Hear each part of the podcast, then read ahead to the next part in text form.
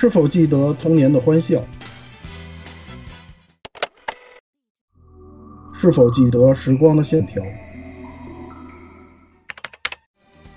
光阴荏苒，岁月渐老，美好的回忆留下多少？欢迎收听 AR Live 汉特赛的填坑之路专题。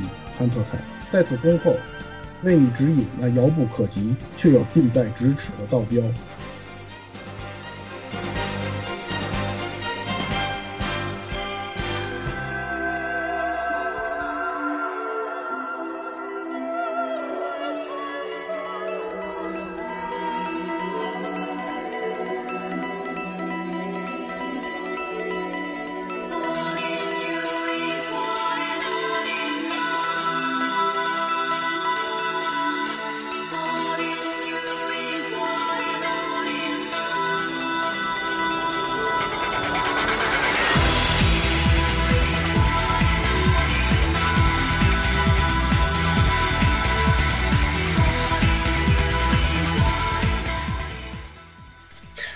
听众朋友们，大家好！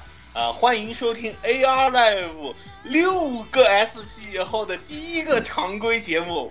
我们刚刚做完了六期 SP，然后就有人吐槽了，就是配合六，有人吐槽说我们是不是这个只有 SP 没有常规了？我告诉你们，我们现在马上就做一期正常的常规给你。呃，我是这个换了耳机，然后就有人问是不是。这个三九同款的火神兔牙，哦，三九同款，三九同款还行，三九那个那个一般吧，那个三九同款我记得八百九还是九百块钱左右。对我我没换那个，我换的不是那个三九同款，只是说，也我换的是那个，换的是那个 DS 二九 BT。啊，你好有钱，啊，你有钱，嗯，你好有钱。没有没有，就就就是突然有人推荐，而且给的价格很很划算，所以就买了。多少多少钱？三 K 出头。我操，很有钱，还是很有钱，还是很有钱啊，兄弟，还是很有钱。我买我买最贵的最贵的耳机都没有都没有这么贵啊，兄弟。对，不是这这这个。哎，我突然想到，我买的最贵的索尼限定耳机是不是都不要不要没不到这个价格呀？没有，你那个没有，那个很便宜的。对啊，你也就那个，你也就那个啊，他是铁三角塑料的是吧？那那是不可能的，铁三角是不可能铁三角的。我我耳机只买索尼，好吧？你也你也就这个月球砖头比它贵，哦，我那个比它贵多了，好吧？那价格是一个价位的东西吗？我那个月球砖头你知道多少钱吗？我靠，八万九千日元。对，因为是月球砖头不一样，对月球砖头没法比，没法比，对，没法比。好，下一个。我现在一直给我这个配不上一个相对应的耳机。呃，今天出了一个一二三四五的，一万两千三百四十五的国产耳机，你可以考虑一下。我，我我用我只用索尼，好吧？不要跟我说那些邪教啊那那些。好，下一个，我们下一个，下一个，下一个，要提这种话题。下一个，下下一个，下一个，那还是直接让本次的主角之一来先先来好了啊。那他不压轴吗？他压轴吗？还好，那好，那那他压轴，那我来。他一般是压轴啊，他他自己一般都特别自觉的压轴。那好，那我来行吧？那我来啊啊！大家好，这里是觉得地雷是真他妈粪的十六位宵夜。什什么粪？地雷社，地雷社，地雷社，地雷社啊啊！因为啊，因为因为之前十六吃了勇者海王星的屎。是的，没错。那游戏实在是为什么要买那种游戏啊，朋友？不要买啊！勇者海王星，你为什为什么觉得这个勇者海王星不是屎的？就是就是因为山寨的那个什么？对呀，因为就是因为它山寨了女厕的系统，所以所以本着我是一个女厕死厨的死死厨的态度，我还是决定去试一试，然后发现尼玛逼山寨屁哟！我觉得我觉我觉得不如玩那个之前那三月出那大头那游戏。不，其实讲说说句说句不好听的，有个同人游戏啊，叫做呃还是个东方同人，叫做《幻想轮舞曲》还是什么来着？哎，那个是抄，那个就是抄的那个女厕女厕的系统，做的比这个游戏好玩十倍，谢谢。嗯。是的，没错。我说完，你会想起你会想起《魔塔大陆二》的好。对的，我会想起《魔塔大陆二》好的。是的，没错，《魔塔大陆二》真他妈好玩，这个这个系统是的。哎呦，许多地雷说这个是超什么不好做的，关键是他做的那种节奏奇慢无比，然后然后他还做了个非常，他发现他做的很慢，所以他加了一个八倍速快进键。嗯，你知道八倍速很慢吗？原来《地雷战记》就这就这速度啊。嗯，当时我们八倍速，当时我们就吐槽这事儿，地雷地雷社必须要放。变速主流，否则他游戏没法玩。哎，田小路，这个这个蠢到蠢的爆炸，这告辞地雷社，哎，告辞了，告辞了。好，下一位，下一位，好，下一位，那这个老顾吧，那就嗯。哦，那我的话就是，呃，继续给大法那个献祭的老顾。嗯，最近的话，嗯，第那个学妹那个学妹耳机、学妹砖都已经这个弄好了，然后月球行李箱我没有搞到，然后那个月球钢笔的话，呆毛王月球钢笔的话，我拖拖个途径订了一根笔，然后嗯，对吧？到时候到了之后，我以后决定审批的时候，我签字就用这根笔签了，对吧？耶、嗯，这根月球钢笔还蛮贵的，一万一一万，对对对，两两万几千日元来着，我忘了它也这么贵月球了，我惊了，我靠，嗯真的是，对对两两两万多，两万八千日元吧，应该是。我看哪天出个因为学因为妹防盗门，我估计老顾都会买。学妹防盗门，那我肯定买啊！我就把自己家门就拆了，然后把 肯定买。那那还用说？毫不犹豫就把自己家门拆了，对吧？哎呦我操！对，学妹行李箱我是真搞不到，不是那加勒里行李箱我是真搞不到。谁有任何这个途径，请告诉我，是吧？因为他言语吧，现在 Love Boy 正在线上。对，不是这个，对，不不是，我现在是希望他赶紧去看一下，在大阪现在正在上映的第七章的舞台剧，给我拿点舞台剧特点来，是真的，我靠！啊呃，都没有空去看，我也很想看。首先买不到票，其次没有空，非常僵硬。好像就是这一天，现在好像就在演，就是呃，就是这几天，我记得就是大阪公演就是这几天，朋友，你不去看就没十了。二号、十二号和十三号，我之前去看过，已经买买不到票了，也没有什么办法。哇，我要看，我要看戈尔贡，我不管，我要我的目的，我的目标就是要看戈尔贡，这是我全部的目的。尴尬的一批。我简直绝了！我操，那个那个医生尬的不行，我都不知道怎么选的角儿，你知道吗？哎 难受。然后就是那什么吧，那个那个，到时候马马马马上启启程吧。春节的话启程，赴日看第二部剧场版。春节启程看第二部剧场版，到时候我估计奥运会我就够呛够呛去得了了，是吧？这个、嗯这我还是用一些那个对吧？这个禁令外的手段找了一些理由，就是以去朝总联为名义，然后顺便去看一下这个剧场版，好，你你你赢了，你赢了，你赢你赢了。要不然去不了了。这个找一些理由嘛，对吧？嗯，找一些理由去看剧场版，对，然后对，然后就比较比较难过吧，就是这个这个这个月球抽卡，因为手气太好，导致今天新年居然没有没有守护成姨父的微笑，所以不得不买点别的东西来补偿一下，就全白嫖的，是一分钱没花，我就有点哎，我现在还在郁闷着，回头国服开阿比盖尔和艾雷，我到底该抽谁？对啊，得挤是吧？到底抽谁得挤是吧？都抽就就卡当然，因为现在只有两单的石头，然后不知道子才做选择题。我操，我国服，呃，反正因为因为我是那个什么吧，给大家汇报一下战果，就是啾啾是那个四四张护符出货得挤啊、我新年领的十七发符都没用完，然后七号的时候，哎，我想北斋阿婆宝具想再加一，然后抽了第一发，然后歪了一个那个安娜斯塔西亚，第二发北斋宝具加一，完，结果我这石头用不出去。老顾你不抽李大师吗？啊，不抽不抽不抽不抽，不抽不抽，李大师强度不行啊，我是强度党，好吧，嗯，那就这样吧，我就过了过了，然后就什么我就够了吧，然后就行李箱好吧，公开募集月球行李箱，谁谁谁能搞到我 我我对吧，我就求购一个好吧，嗯，就这样，那么区区啊，大家好，我是被人鸽子了，呃，HF 剧场版的摄影师，问问问有好几个人找我找我说要不要一起去看，我说好呀。然后今天早上睡醒了都没有人找我，然后然后刚刚一刷微博，大家都看完了。过分！不是区区，这是你天生存在感附加成的一个 debuff 很标准。啊，发完微博要缺人的时候，哦，原来都忘了叫他。难受啊，马飞，哎呀，难受啊！你也太惨，难受，不想说话。对我就是这么惨的摄影师，对。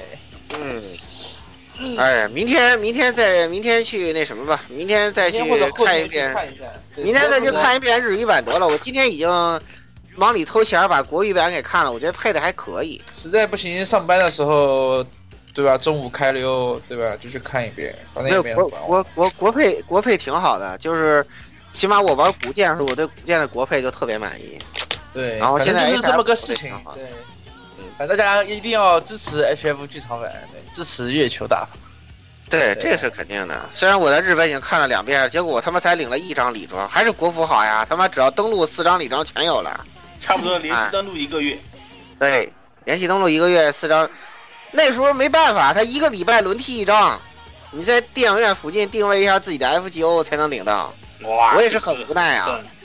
对呀、很坑啊！不是，但你不用买票，你只要到电影院上映的电影院定位就能领。但是安卓可以，安卓的话可以改地址，就用用那个软件改虚拟定那个位了吗？虚拟定位啊，还是稳的，相信我，嗯还是稳的。行吧，哎，算算了，对这这个，你要像这样想，国内的话，这几十万影院，根据校总的说法，就是这这么多影院，谁也没法把这么多影院数据都导进去。嗯，对呀对，是啊，哎，算了算了，就这样吧，就这样吧，就这样吧。那个谁吧，哎，就这样吧。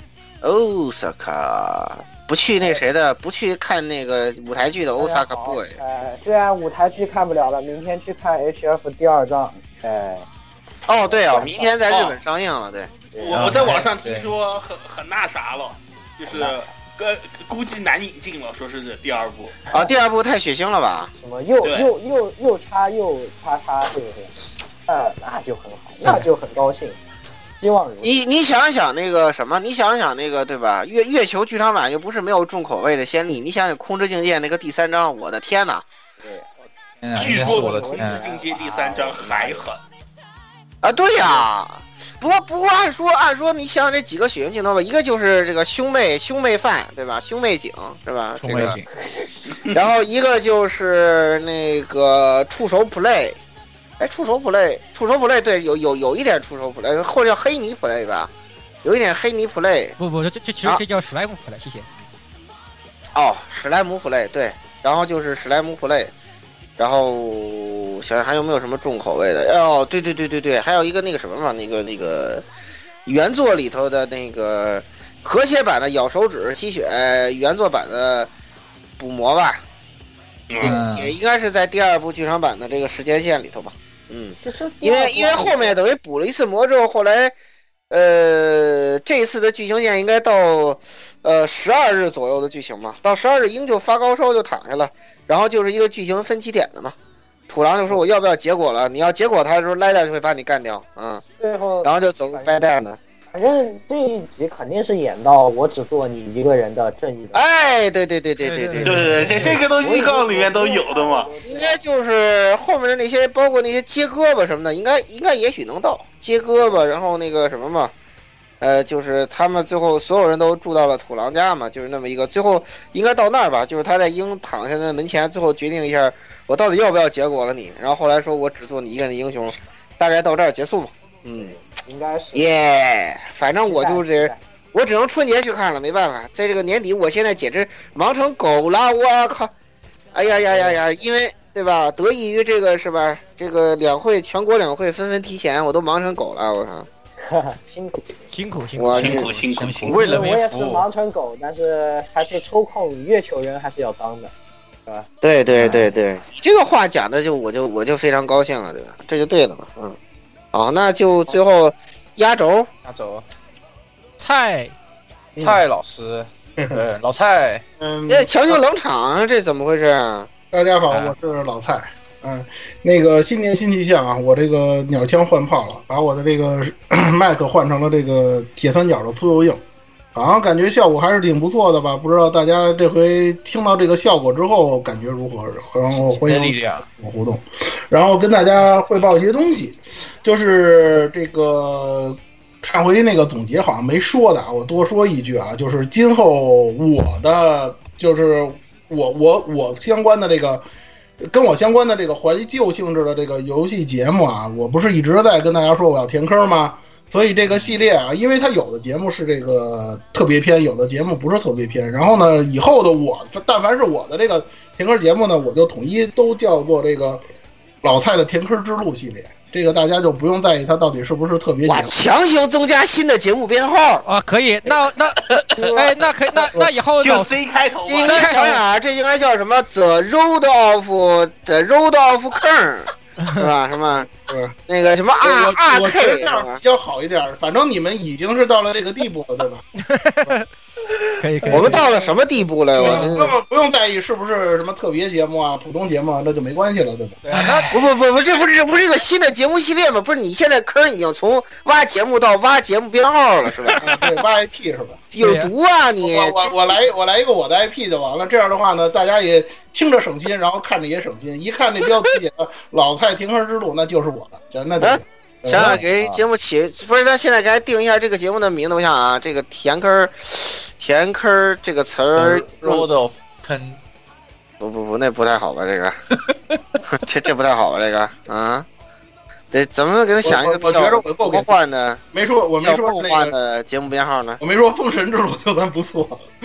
你想嘛，你这个你你脸皮也太厚了，我靠！那个这个对这个这个这个填坑嘛，这个我们用非常土式的中式英语说叫 fill the hole，对吧？我们就就就就就就叫 F H 编号就好了，我觉得，嗯叫 F H 吧哎，Fans Hobby 嘛，就等于老蔡最喜欢的 Fans Hobby。嗯嗯，对，F F H 啊，F H 零一哦，那这期节目就是新编号了。啊那，刚才报错了是吧？哎，F H 零一，你们你们可以你们可以做副标题用啊，不要做。对，大家好，这是这不要影响是不要影响 H F 零一，对，F H 零一！填坑填坑之旅第一第一集，哇，他居然搞了一个新的节目系列，这可如何是好呀？钦定了，钦定了。本来我们本来我们还曾经想考虑把什么 M M 开头的音乐节目给埋了，结果结果老大突然又挖了一个出来，哇，可好可怕呀！好可怕呀！得得梳理一下啊，蔡少等于呃新英战可不能算那个系列，这个不是填旧这个这个没关系，嗯，就是说以后这个专题就是这样，就是因为我做的游戏啊，这个很多都受这个游戏发售的影响。这样，要不然就这样，反正也是填坑系列嘛。就是除了我我们计划做的这些专题之外啊，如果说各位听众啊，包括 Air Life 的同学们，如果你们听完之后，就是如果觉着某些系列值得说，但是近期可能没有新做的那种，你跟我就是说你发的那个，比如说像。呃，咱们的那个网易音乐那平台，或者是那个微博上私信我都可以啊。就是你们想听什么系，列，我就跟你说什么系列。自己挖坑都不过瘾，还要让别人给他挖，我不是你，我得真掐掉不你这吓个人了不是你你你这你这脑子是不是？很多东西受这个新作发售影响，但是我有些东西它就没新作了。我目前我给目前我能够做到的呢，就是家用机的日式 RPG，就这个范围圈子内的东西。操！拦不住，拦不住。快打不是太做的话，掐掉掐掉掐掉掐掉！看，我的妈呀吓人了！停停停！妈呀！就不是不是这个这个都已经不能不能用工兵铲来形容了，机机械化工兵连是吧？对，因为拿挖掘机挖，我操！就是这样，就是因为我这个人吧，本身玩游戏玩的其实面儿比较窄啊，不是特别宽，而且很多大众的那个游戏我是不玩的。但是我可以，就如果你想听的话，我可以跟你聊聊，这倒没问题。如果你们觉得，就像我这样的人跟你聊，你不太介意，或者说这个东西确实可以做的话呢，我可以思考一下，就是能不能把它做成一个专题啊，或者说去找一些相关的资料，这个没问题。总！之就是你们爱听什么，我就说什么。我现在我现在终于明白为什么那个丫的最近好像脑子里坑不见了，那个老做无转辜案例型了，这原来转移到蔡老师这儿了，这这可挺好的。这个这个我思考了很长时间了。游戏玩的少，但玩的对，大家也不能光听我喜欢玩的游戏，对吧？因为我喜欢哎游戏小众的太多，就是这个。没事儿，你先把你的工作室做好就行了啊。F H 这不算 F H，三部曲那个算 F H，A 二十二十周年那不算啊。我先给你嗯到时候到时候再说，这个到时候再说，就是怎么嗯。，编号不能搞错，编号也得按照基本法，好吧？好好好好好，可以可以可以可以可以可以。这个今天这个还没正式进入节目哇，这这不是最大的新闻是不是已经讲完了？不用进行新闻环节，刚才这就是新闻，结束吧。啊，就说一个大饼要结婚了就行了，这个事儿勉强可以跟蔡老师挖坑了相提并论。啊，太吓人了！太吓人了，我已经我已经没有心情聊这集，这不就是最大的新闻吗？我的天哪！自己给自己播一个大新闻，是吧？啊！我觉得可以很好。那这那接下来我们先我们插播一条这个不太重要的新闻，那那就是你们非常喜欢的那个呃肉松也要结婚了啊，要这个这这条新闻结束了。要结婚了，大饼瑶，大饼瑶结婚了，亚斯娜结，对，这条结婚般社会人结婚了，嗯，跟一般会社员结婚了啊，这个正常发展，不要大家大家大家都坐下啊，都都都坐下，不是正正正常操作啊，坐下坐下。哎，等一下，啊回忆一下，这爱丽丝的声优是谁来着？是不是爱一酱啊？对爱一对呀，爱一酱啊，爱一爱一酱大胜利，哎呀，大胜利大胜利。哈，大胜利！你你不懂，可老的，嗯，好好好，嗯看到后面你们就懂了。瞬间凝定了。对，不是到气球那里头，弹幕全在刷，剧剧情里面赢了，对啊，赢了。都在刷都在刷绿花娜嘛。嗯，对，行了行了，没心情讲新闻了，突然之间丢了个大新不声不响。你看蔡老师原来连自我介绍都不吭声，原来闷着骚憋大新闻呢，太恐怖了。可啊可啊可可啊可啊也可啊也可啊。快快快！好好，那看来可以，我们直接进入正题了。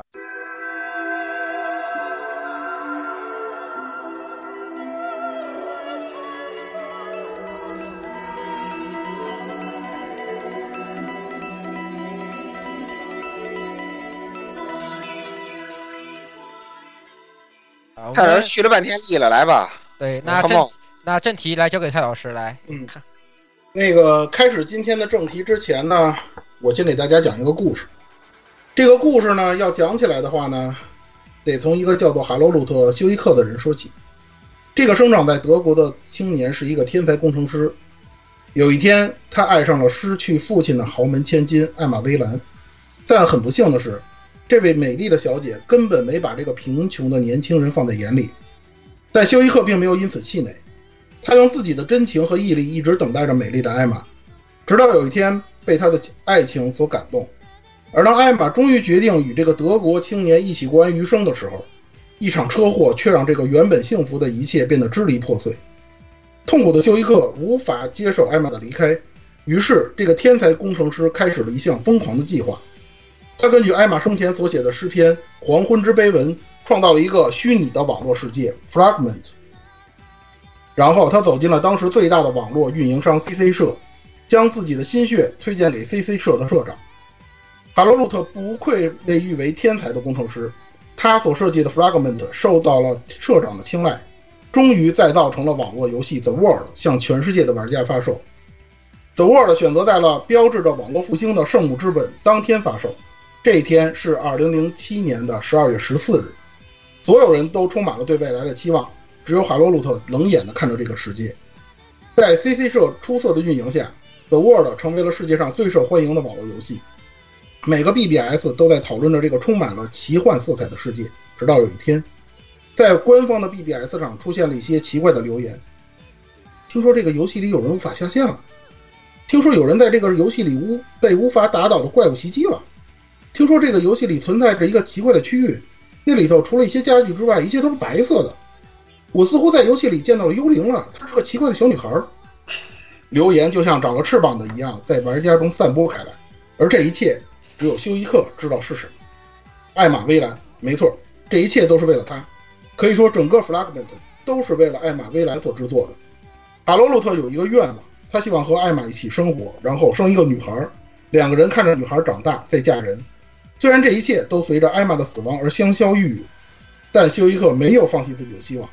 他利用自己的知识制造了能生出他与艾玛女儿的程序 Fragment。这个疯狂的天才工程师打算利用这个游戏里人们的交流、斗争、猜忌和合作资料作为数据，用电脑创造出一个具备人类特性的人工 AI 奥拉，也就是他与艾玛的女儿。但休伊克万万没有想到的是，作为装载这些资料的主程序摩尔加纳，在一次次的资料汇总中也具备了自己的意志。这个超级程序意识到，只要奥拉降生于世，那么他已经没有生存的必要了。于是，为了让自己有存在的必要，摩尔加纳想尽一切办法阻止奥拉的降生。一开始，摩尔加纳试图利用人类脆弱的感情影响奥拉，他物色了一个在网络世界中游走的自闭少女斯，封锁了她的所有信息，让这个充满绝望的女孩乖乖地待在自己身边，成为无成为无法登出游戏的未归还者。并在游戏中消除了他们的部分记忆，以为自己是一个男性，实际上她是一个女孩，用他身上的悲伤、仇恨、冷漠、孤独影响奥拉，希望能阻止他的降生。但人类的感情岂是电脑所能控制的？斯虽然孤独冷漠，但他同时也渴望着得到别人的理解和友情。这时，一个个关注着他的同伴出现在了身边，无论他们最初的目的是什么，但斯的遭遇让所有的同伴都团结在在了一起，帮助他破坏了摩尔加纳的阴谋。斯最后终于解开了自己的心结，向同伴展开心扉，而奥拉也在这种积极的情绪下诞生于世。奥拉被斯唤醒，愤怒的摩尔加纳召唤出第一项死之恐惧，打算消灭还处于幼儿的奥拉以及斯等人。危急时刻，楚良出身相救，但实力相差过于悬殊，被第一项吸收意识，成为了未归还者。逃回贫民窟的斯和奥拉并没摆脱死之恐惧的魔爪，无奈之下，赫尔巴只能清除贫民窟。强制将全部相关人员下线，斯也因此得救。可惜事情到这里才只是一个开始。虽然哈罗鲁特的女儿诞生在了 The World 当中，但尚未成熟的智能 AI 是无法应对控制一切资料的主程序的。愤怒而绝望的摩尔加纳派遣出八个因子追击刚降生的欧拉，这种疯狂的行为让整个网络世界都受到了影响。八个代表着不同程序意义的因子造成了游戏的混乱。他们攻击无数玩家，使之陷入昏迷。没有人知道该如何让他们苏醒，直到凯特的出现，这一切才发生了根本的转变。寻找黄昏之龙的勇者是落在黑暗的阴影中，黑暗的摇篮为此而波动，黑暗女王赫尔巴因此而起兵。在光明之王阿贝隆与之遥相呼应之时，他们在彩虹之桥的尽头与灾祸之波进行激烈的抗争。阿鲁巴的湖水为之沸腾，光之树为之倾倒。当所有的力量都回归于艾彻克伦的神殿中，无影之世界重回虚无之境，而寻找黄昏之龙的勇者再也没有回来。这是网络上流传着艾玛薇兰所写的诗篇《黄昏之碑文》的一部分。黑暗女王赫尔巴与光明之王阿贝隆一起为灾祸之波而奋力斗争，但在网络世界里，这一切却只是一个表象而已，因为造成网络瘫痪的不是别人。正是奥拉自己，没有任何能力的奥拉，为了摆为了躲避摩尔加纳的追击，只得求助于人类玩家。传说中完成了仅此唯一事件的苍天之巴洛蒙可与沧海之阿尔加，可惜这一切只能说是阴错阳差。那天，阿尔加带着自己的同学凯特进入到了 The World 里冒险，两个人本来平淡的旅途，因为奥拉的闯入而变得惊心动魄，因为在奥拉身后。一直追击着他的摩尔加纳八项之一的死之恐怖 Skys，奥尔加为了保护凯特和奥拉，挡在了死之恐怖的面前，却被这个追击者所消灭。而逃离危险的奥拉只好将逆转一切的道具黄昏万轮交给了凯特。这是一个超越系统存在的道具，它能够消灭所有的程序，包括摩尔加纳。但与之相对应的，则是这个使万轮使用后产生的各种反存在数据，也就是灾祸之波库比亚。使用万轮的次数越多，库比亚的能力就越强，于是凯特利用万轮消灭了八个摩尔加纳因子之后，库比亚也成长为了一个庞大的病毒数据库，威胁着整个网络世界的安全。虽然奥拉和凯特最初的目的是消灭八个摩尔加纳的因子，让为此陷入昏迷的所有玩家苏醒，但最后却演变成了人类与病毒数据库之间的战争。这场战争最终是以人类的获胜而结束，但损失却是惨痛的。黄昏万轮被损坏。而奥拉则牺牲了自己，与库比亚同归于尽，将整个网络世界进行了净化，成为了真正的网络之神。二零一五年，当 CC 社意识到奥拉名莫名消失，网络世界没有神的存在的时候，他们便打算再造一个神出来。于是，作为 CC 社高层之一的番将乌纯走到了台前，他展开了一项很惊人的计划：复活曾经的智能 AI 奥拉，让这个智拥有人类智慧的数据去管理越来越复杂和混乱的网络数据。番将乌纯请到了十九岁的天才天才工程师天成丈太郎，与他一起指定了复活奥拉的集邮计划。但作为整个计划关键的奥拉与黄昏万轮早已灰飞烟灭，穷途末路的两人只能利用追击过奥拉的摩尔加纳八项因子来寻找奥拉的残留数据。以此为中心，集邮计划的负责小组在走 o 的世界中寻找失落的摩尔加纳因子，并将其分别保存于隔离于网络之外的存储媒介中。第一个被获取的是增值。班将乌纯以此为基础，创造了第一个碑文史，也就是后来的鲲。此后，碑文史的数量终于达达了七人。但是该类 PC 却拥有自我选择的能力，除去被召唤者，其他人使用的时候均出现了严重的眩晕、呕吐等现象，导致测试无法进行。偏偏在这个时候，楚良的玩家解约了游戏的权利，可谓是雪上加霜。于是，在天成的主张下，开始了对适格者的选拔。随着最后的因子马哈所结合的放 AI 美亚被解体，所有的碑文史终于集齐，基优计划也进入到了最后的阶段。翻将乌纯在偶然的情况下发现了一个非常严重的事实：凯特在和狂婚万轮结合之后产生的力量远超八项存在对应的存在库比亚。以此类推，当八项全部存在时，其对应的存在将会产生非常严重的后果。他以此作为依据，劝诫天成丈太郎慎重行事，并建议将该计划的实质执行 R.A 计划，也就是 Project G.U 的结晶植入 The World，导致无限期推迟的时机真正到来。但是天成丈太郎对此却置之不理，认为这只是哈罗路特程序不完善所导致的 bug，执意要执行计划。这个时候的天成丈太郎心中只有对天才哈罗路特的嫉妒。如果计划成功，那就证明自己已经可以与之比肩；如果成功控制了诞生以后的奥拉，那么就是超越他的最好佐证，这将为自己带上无上的荣誉。察觉到天成丈太郎的用心，番将无纯将其中的一个复仇者沃达斯套走，藏匿于自自己的电脑中，导致计划无法执行。但出乎意料的是，天成丈太郎已经将其制作了 dummy program，导致计划并未因此终止而继续执行。结果正如之前预料的那样，The World 出现了前所未有的大崩溃，丢失的数据高达八成，并且测试者中七名均陷入到了意识不明的状态。虽然天成本人因为刀米而不至于达到这种境界，但也产生了严重的精神障碍，导致最后放火烧毁了 C 社本社的大楼。在这场事故中，大楼被烧毁了三分之一，备份资料几乎全部损毁，修复已经不可能了。之后。番将乌纯作为一名普通玩家，从外部看着事态的进一步发展，并撰写了十二篇中间报告书。而在索尔的第一版本已经日暮西山之时，CC 社做出了终止其服务的决定。这是以经济利益为中心、以退为进的策略，为后来的 R2 做出铺垫，打下了基础。同时，作为该计划的负责人，番将无纯也被 CC 社以引咎辞职为名炒了鱿鱼。于是，CC 社只能依靠残留的数据制作出新的网络游戏《The World R2》，维持公司的运营。但这个游戏毕竟不是休伊克所制作的那个完美的《The World》，程序的缺陷让新的游戏充满了 PK 和杀戮。在这些用 PK 杀戮打发日子的玩家中，出现了一个异类的存在——奥凡。这个左手装载着巨型束缚甲的男人，其存在对于《The World R2》来说本身就充满了谜团。可以说，整个 R2 的事件就是由奥凡开始，也是由他结束。奥凡，本名犬童雅人，二十六岁，公司职员，曾参与上次 The World 事件，并被 The World 中最誉为最靠近真实的人。同时，他也是黄昏旅团的创始人。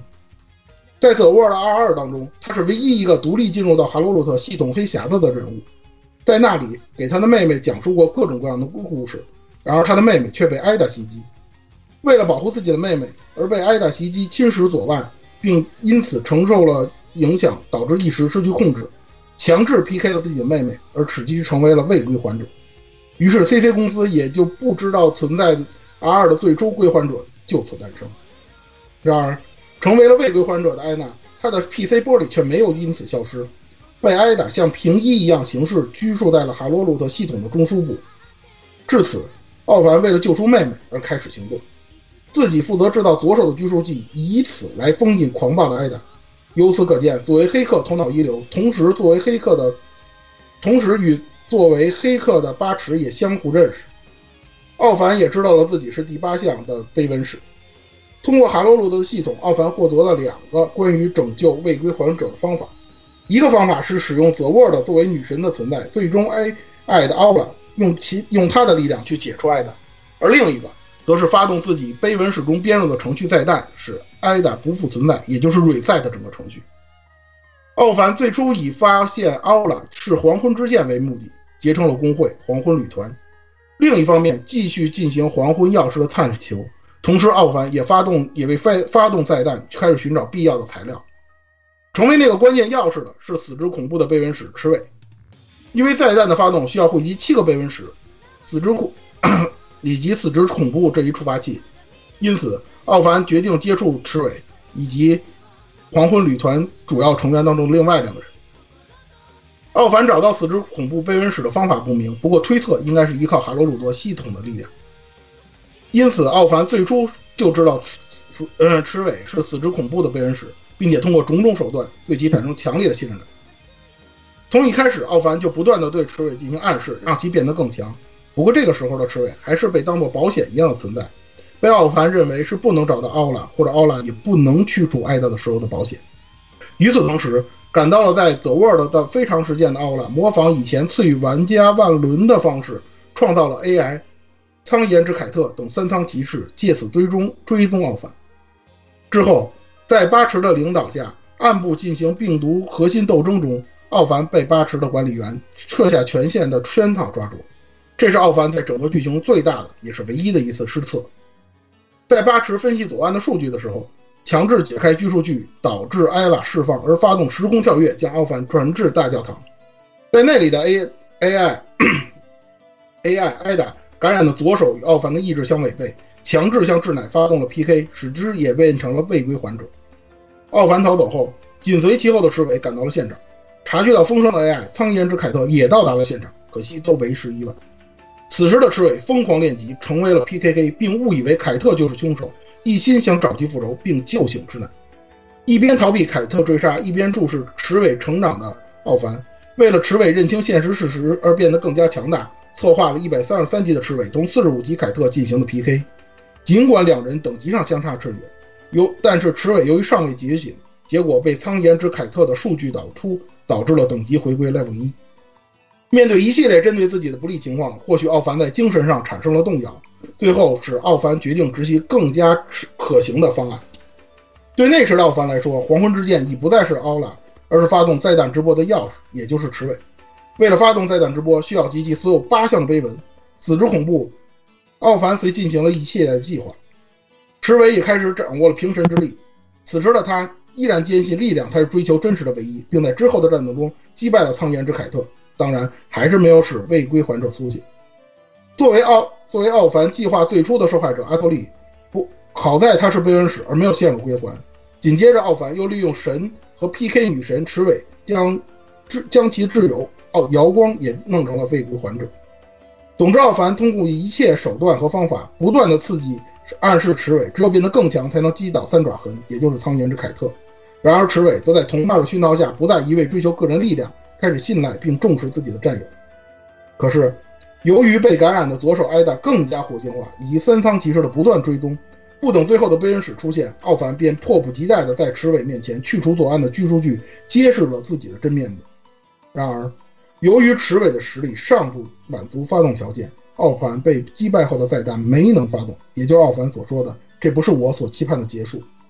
最终，奥凡没有被池尾干掉，所以计划也得以顺利进行。随着池尾的成长，死之恐怖已经侵蚀了除奥凡以外的全部碑文。发动再弹直播的条件已经成熟。最后，在舞台和角色都完备的情况下，奥凡利用池尾的冲动，诱使其再度击倒自己。这次终于成功的发动了再弹直播。在冲击波即将发即将发动之前，池尾方才明白奥凡的用意，但为时已晚。面对自己的命运，奥凡露出了满意的微笑。幸福的定义是多种多样的。不管怎样，我终于找到了属于我的黄昏之剑。在目睹了自己的妹妹苏醒后，奥凡随着强烈的光芒闭上了眼睛。由于身在波源中心地，奥凡的精神严重受创，受创，意识不明且生命垂危。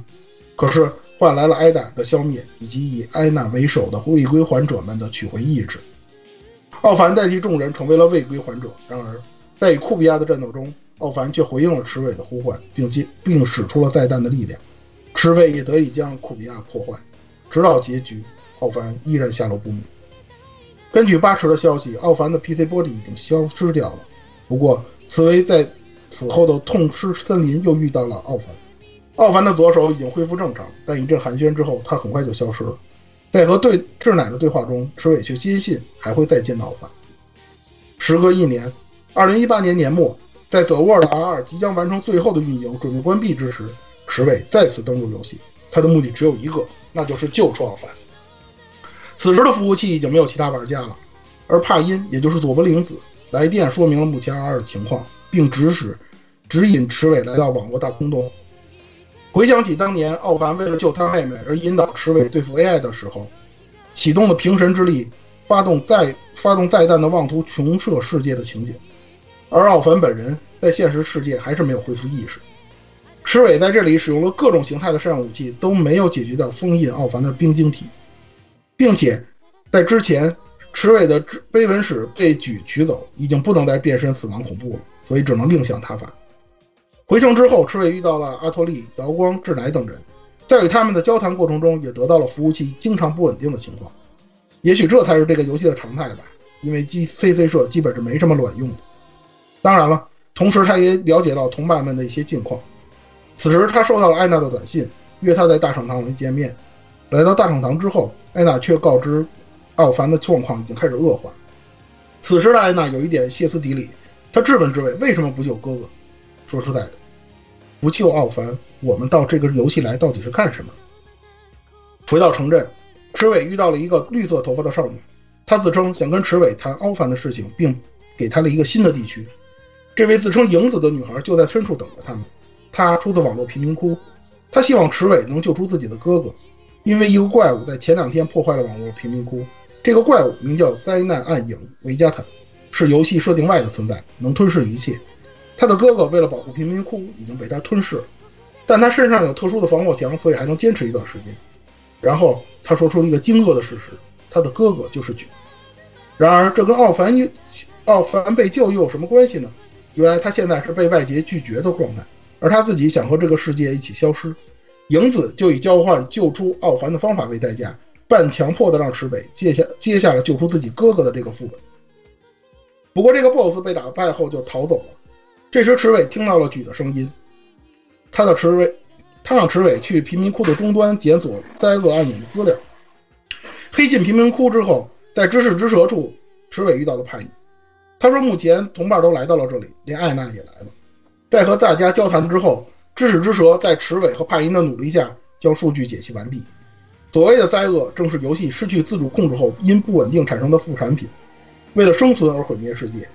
这时，他给了池尾 MOD 程序，希望算，并因此并借此算出了灾厄的位置。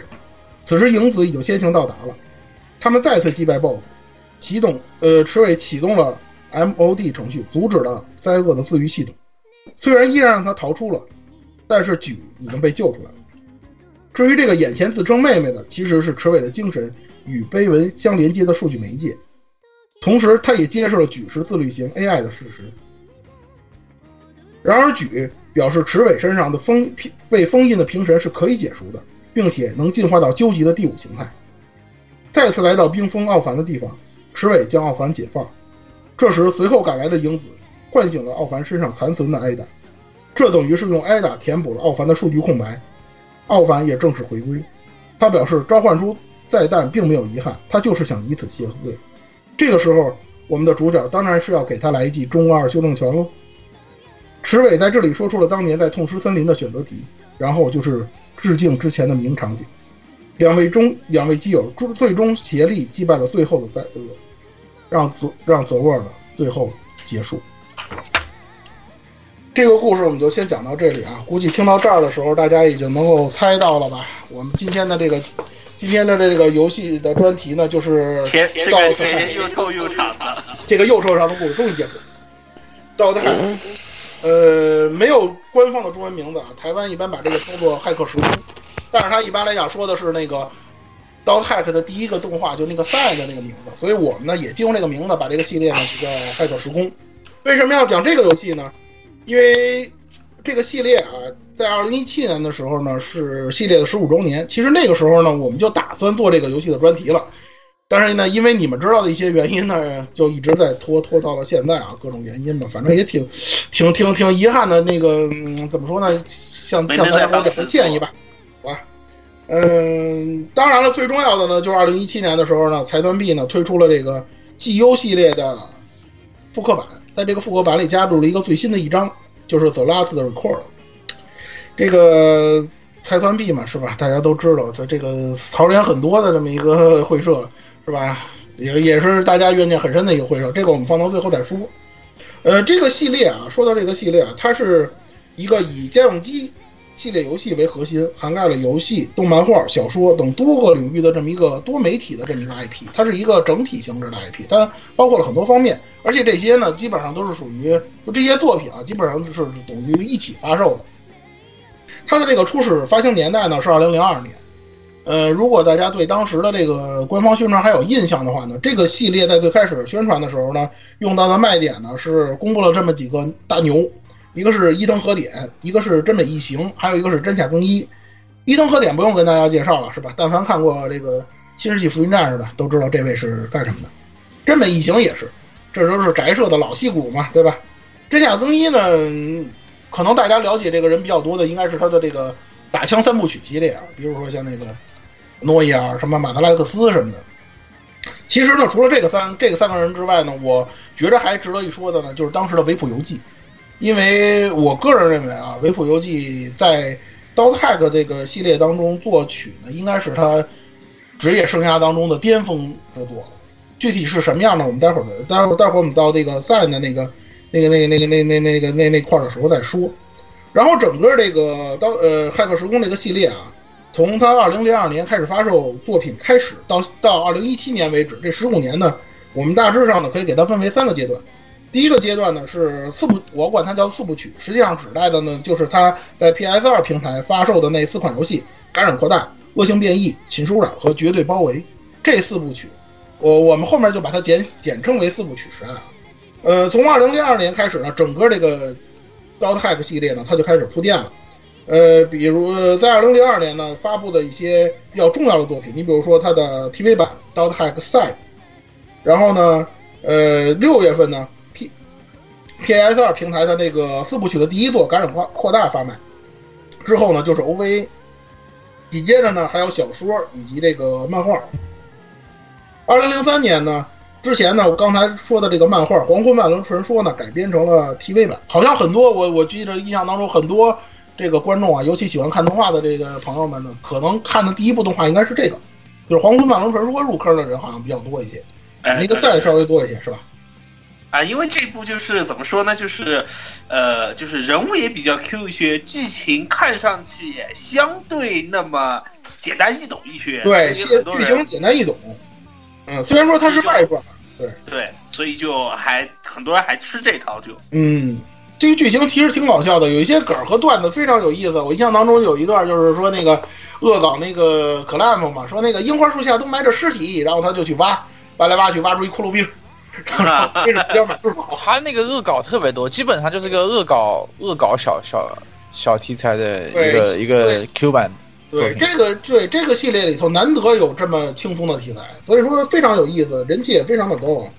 然后呢，就是这个二零零五年，这个到了二零零五年了，就是那个他制作，就是这个 CC 社，他制作了一个那个，就是完全仿照这个走 Word 的这么一个网络版的这么一个 Fragment。这个是你可以就是说网站也可以这个。呃，就是说自己修改地图的那么一个游戏，其实也有点像模拟器了，就那么一个东西。呃，这个是第一阶段，然后第二阶段呢，就是刚才我们给大家讲的这个故事，就是 G.U 的那个时代。G.U 的这个时代呢，是以这个二零零六年，呃，《Dot Hack Rules》开始这个发放送，就是这个 TV 动画放送为开始的。这里我多说一句啊，《，Roots》跟之前说的那个《Sun》一样，它都是这个游戏正传的前传。跟那个游戏剧情啊，关联是非常紧密的。如果大家呢有，其实呢它也是算这个主线剧情的。刚才咱咱们讲的这个剧情当中呢，也涉及到这方面的内容。如果大家呢不太明白主线当中的一些内容的话呢，其实我是推荐大家呢看看这两部动画。但这两部动画呢，说实话比较闷。游戏那个都都比较沉闷，其实都比较沉闷。游戏里的赛啊，我我我多说两句啊，因为怎么说呢，它是。完全体现真相更一个人风格的那么一个作品，就是游戏非常慢，不是不是这个动画呀非常慢热。你刚开始的时候它不明就里，而且它不像现在的动画，现在的动画呢很多东西它恨不得就是把这个主线呀，把这游戏背景给你拍脑门上让你能明白。但是那个作品不是，它不给你讲这个世界到底是怎么回事。根本不是如此，所以当时看着真的就是又不如果不加上这种前面其他作品的这种横向补充的话，单纯看这部作品是相当痛苦的一件事情。而且而且给你的感觉就是，就这游戏就这个游戏啊，这个网络游戏里头这些角色全都知道这游戏是怎么回事儿，就你不知道，就这么一种感觉，你知道吗？当然我从来不去谈，就是不去谈论这个游戏世界观背景的东西，就上来就是搞，你知道吗？上来就是就进入状态了，就那么一种感觉。所以说呢，接受度非常，就是说门槛吧，或者说是硬核度非常的高，尤其是那个赛，我我是来来回回看过几遍啊。我跟大家说，就是说真正能调动你情绪的，或者说让能有感觉的，差不多得到这个有这个动画片的十九话二十话以后了。这个基本上故事都已经快要结束了，你知道吗？到那个时候你才能看出感觉，因为有那么几个重要的事件，那个时候会发生，一下把玩家呃一下把这个观众的情绪给调动起来。之前真的是非常非常的沉闷的。然后呢，就是五月《Dot Hack GU》的第一章再弹发售，紧接着呢就是其他的一些相关作品啊之类的。然后呢，直到这个二零零八年，GU 相关的一些作品呢还在发售。但是这个时候呢，实际上呢，随着这个游戏热潮的这个消退啊，这个《Dot Hack》这个作品呢就已经逐渐的这个人气就已经淡下来了。然后到第三阶段，第三阶段呢，嗯。不止一个游戏啊，这个时候不只是一个游戏系列了，我就简单的把它称为 RX 时代啊。这个是从二零零九年开始的，呃，二零零九年呢是发售了这个《黄昏骑士团》的这个漫画，之后的二零一零年呢，很重要的一个游戏啊，PSP 的专用游戏《Dot Hack Link》发出来了。《Dot Hack Link》这游戏呢，咱们在之前的那个 PSP 专题当中提到过这个游戏。这游戏呢，反正呢，就是在 PSP 上呢，一直也是不温不火吧，也没有引起太大的波澜。我对这个游戏印象最深的呢，就是它那个打排球似的那个系统。这这个系统其实挺有意思啊。我我之前我不知道这个各位玩家这个游戏玩没玩过？当年就是二零零五年，像零五年还是零四年，就是科纳米出过一款动作游戏叫《奥兹》，我不知道大家有没有人玩过那个？那个游戏就是一个典型的打排球式游戏。你把那敌人打到那个空中，然后每个人连着跳上去打连携，就这个游戏基本上就是那么一个风格。之后呢，在那个二零一一年，Dot Hack 的一个 OVA 就是那个 Quantum 发卖了。Quantum 是一个 OVA 三部曲，主角是香菜，然后他的这个主角 CV 是香菜，然后他的这个主角的这个形象还是凯特的那个形象，这么一个东西。基本就是感觉是除了 GU 以外，基本大家。其他大多数作品里面，其实我们接触到的主角基本都会继承凯特的这个大致形象，然后进行一些小的这种调整。对，这这个东西，待会儿我们分析它特点的时候，我们再说啊。这个这个这个东西其实挺有意思的啊。那个，而且我个人觉得，Quantum 的这个 O V 呢，虽然说距离的年代比较，就是距离这个整个世界主线的这个年代呢比较远了，但是呢，它还是属于这个比较好懂的、比较通俗的那么一个作品，而且它的。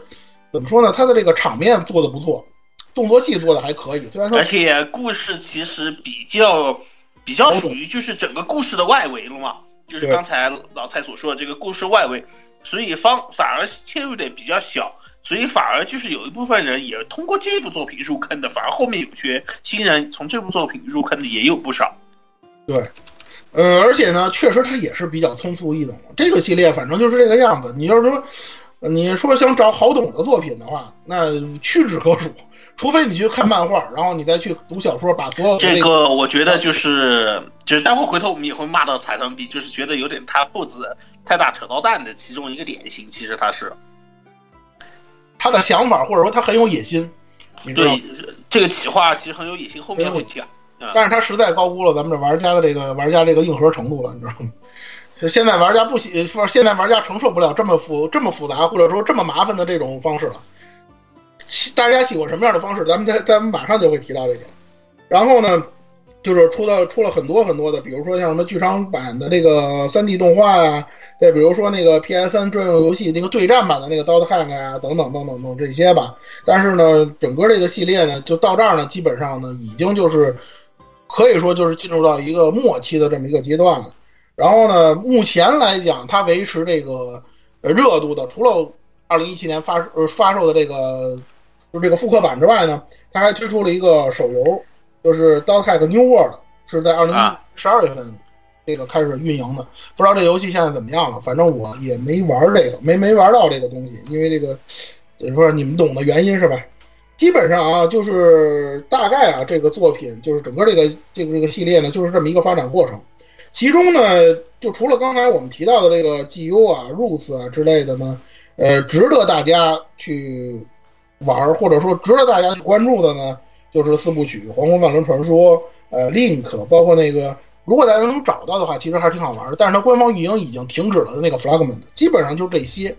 但是呢，实际上这个游戏啊，因为它是以游戏为专中心的这么一个系列了，它这个游戏进化还是经历了一个过程。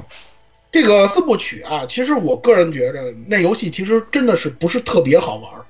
我不知道听众朋友们有没有玩过的这个四部曲。当时呢，就是它的这个系统，你能说你或者说它不成熟，或者它很原始，它很多系统让人玩的很别扭。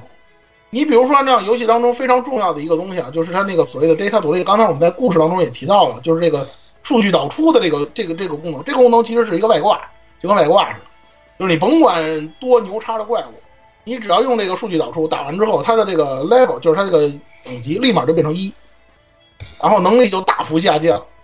这个能力除了打一些就是比较厉害的 boss 之外，boss 之外呢，游戏当中有一些 bug 怪物，就是你一看这个怪物就有问题，就是不是充满马赛克那种的，就是所谓的病毒怪。你去打它的时候，用这个数据导出是最重要的一个方法。你只有用这个打了它，你才能正常的把它打死。那这个东西呢，对于这个玩家的副作用是非常非常明显的。就是你用了这个东西之后呢，你身上就会出现各种各样的异常状态。到了这个第三章，就是寝室污染之后呢，甚至会有这个十六分之一的概率强制 game over。所以说这个东西呢，基本上就是一个双刃剑，你知道吧？它游戏当中有一个感染度，就是那个凯特的那个感染度。如果这个感染度达到百分之百，那么就马上 game over。然后你就不达不到百分之百的话，有十六分之一的概率 game over。所以这个东西让你弄的就特别的别扭。而且这个游戏呢，它的那个这个动作系统是非常非常原始的。可以说啊，它的那个手感可能还不如我，不知道大家玩没玩过暗黑一，就它那个动作可能还动作系统可能还不如暗黑一，就到那种程度。所以说这个呢，四部曲真的不是特别的好玩。而今天要跟大家说的这个《刀子海》和 GU 系列，实际上它在这个就是 CC 社的全面的对这个游戏进行了进化，不管是招式啊、系统方面呀，基本上它实际上已经是贴近了现在的这个游戏的这种风格了。所以说呢。呃，比如说大家要是想玩游戏的话呢，我还是推荐大家呢，就直接玩这个 GU 这四部曲，现在是四部曲了，就玩这 GU 的四部曲就行。然后它呢，现在呢的的平台呢，除了 PS 四平台呢，还有 PC 平台，所以说大家玩起来其实还是挺方便。对，可以去去碰那儿洗洗家机。对，而且这个而且这个游戏它是官方自带金手指的。你要是不考虑官方带中文，而且呃，官方带中这个带带带中文，并且有官方金手指，所以你呢就不用费劲白咧的去修改什么的东西了。如果你不在意什么成就啊、奖杯之类的东西，拿这个通一遍没什么问题，很快就能过关。你像刚才咱们说那个新增的内容，就是刚才说那个旧 offer 的那段内容，其实在整个这个四部曲当中，它的篇幅不长，整个这个剧情啊，就这个第四部分的这个剧情，实际上加起来也就两个多钟头，很快就能过。你知道吧？前面呢，那个有一些我没有提到的一些剧情，比如说打那个，呃，竞技场啊，那个剧情其实有一点凑数的嫌疑啊，但是还是蛮有意思的。而且呢，这个三部曲当中呢，就是针对着之前所说的这个灾祸直播这八项啊，它增加了这个平神战。平神战呢，你你把它理解成就好比是闪鬼里的那个这这奇神战，就跟那意思差不多，但是比那个奇神战好玩多了。我跟大家说实话。虽然说它也是比较套路化的东西，但是特别酷炫，特别酷炫，哎，特效特别好。你即使放到现在，虽然这是十年前的游戏了，你即使放到现在，你看它的那个特效和它那个演出，也是完爆闪鬼那种东西。我跟你说的，绝对是这样。所以大家可推荐大家一定要去尝试，非常非常的爽。这个这个绝对是那个之前那个四部曲所没法比的。而且我跟大家说，这个游戏还有好感度系统，是吧？就是在第三部的结尾，因为原来是三部曲嘛，在三部曲的漫步之宿里面在漫步之宿里头，你可以选心仪的同伴，是吧？给他发那个情书，然后还有他是先是就是他是要求就是共同一起战斗，对，要战斗，就是他每你每次战斗的话，他都会加一点点这个好感度了嘛。然后对等你刷到满了以后，然后系统的话会在这个游戏中后期的时候会发一封邮件告诉你，啊、我们现在开了这个结婚系统了，然后给你一张这个可以结婚的这种一个券，然后的话你就可以送给好感度满的玩家，但是对 这个就是男女都能送，男女都能送哦，是吧？完全满足你的。不过我估计当时可能瑶光可能是人气最高的，我知道的。不，当时我告诉你，我看见好多人送苍送蝇凯特，啊，送凯特啊，对，送苍岩是吧？可以，可以，可以，可以。我我印象最深就是送给安迪莱特，你看他那个话说的，哎呦，受不了了，我已经。反正我就看好多人送去是这种就 gay 里 gay 气的，或者是太 gay 特别无厘头的这种角色。你想想，十年前啊，就是零七年、零六年那会儿，就已经能做出这么牛叉的东西了，而且每个人的结婚的这个场景和剧情是完全不一样的，不是说是给你简完全过一就过了。男的也穿婚纱，所以这这个受不了四四的最后不是也有一个恶搞结局，就是让这个呃石伟穿婚纱和欧拉结婚？对对对，哎呀，所以我你说到这儿，我就要又又又又想吐槽一下《闪之轨迹四》了。就就你闪鬼弄的这堆东西，他妈十年前人都已经玩腻了，而且比你还玩的玩的爽，玩的过瘾，你跟人比什么呀？是吧？你说羁绊系统对吧？这这这这种东西，人家在这个日式 R RPG 的领域早就已经司空见惯了，对吧？你看人刀汉克做的什么水平，你再看你做的什么水平，对吧？都被人骂，到最后最后最后我看那个访谈，最后都被法鲁宫的员工骂，就这这就这个东西，哎。这个是以上啊，就是差不多，就是咱们把这个整个这个系列的这个发行年代和整个这个游戏的这个大致的一些风格呢，跟大家捋了一遍。然后呢，说到这个系列啊，其实很多人在提到这个《Dota Hack》的时候，总喜欢把它跟另外一个作品加以比较。很多哎对，人因为毕竟是有一个是特别特别有名、特别特别耳熟能详的作品嘛，对，特别特别火，是吧？而且他们还有很多共性啊，比如说它诞生年代是一致的，都是从二零零二年开始。对，差不多这个时候开始就是网游这个概念开始而且网网游这个以网游为题材，以这个深度以 VR 或者是深度沉沉浸式的为为卖点，啊，对，深度沉浸啊，对，没错。尤然后其以这个无法脱出，就是无法脱就是对无法吧？脱出这个这种一个世界界，作为起始，对，对，这是什么什么作品？这个大家估计已经猜到了吧？对，《刀剑神域》啊，就是刀剑对。就是《刀剑神域》。现在《刀剑神域》正好这《爱丽丝篇》也在这个这动画嘛也在连载，正好到了这个比较激动人心的这个爬塔阶段了，是吧？对这个怎么说呢？既然是有这个方面的内容呢，那咱们呢就把它对比一下，就这两个作品有什么区别，或者说有什么，然后让帮帮帮着大家呢能更好的理解一下这个系列。首先说这个共性，刚才几位同学都说的非常清楚了。首先，他们都是涉及网络、涉及网络游戏的这个题材，诞生年代都是二零零二年的。呃，而且呢，就是在《刀剑神域》的初期，尤其是这个艾因格朗特篇，它跟这个《刀探克》所涉及到的这个内容空前的一致。它就是讲了这个游戏角色在游戏当中因为某种原因无法脱出的这么一个事儿，然后导致了这个这个游戏也好，这个网络也好，在这个社会当中的这么一个你说恶劣的也好，或者说重大的也好，就一个重大的影响。然后游戏的主角去怎么解决这个问题？嗯，这个东西其实有人就会提到了啊，为什么那个时候的作品他都喜欢说这个东西？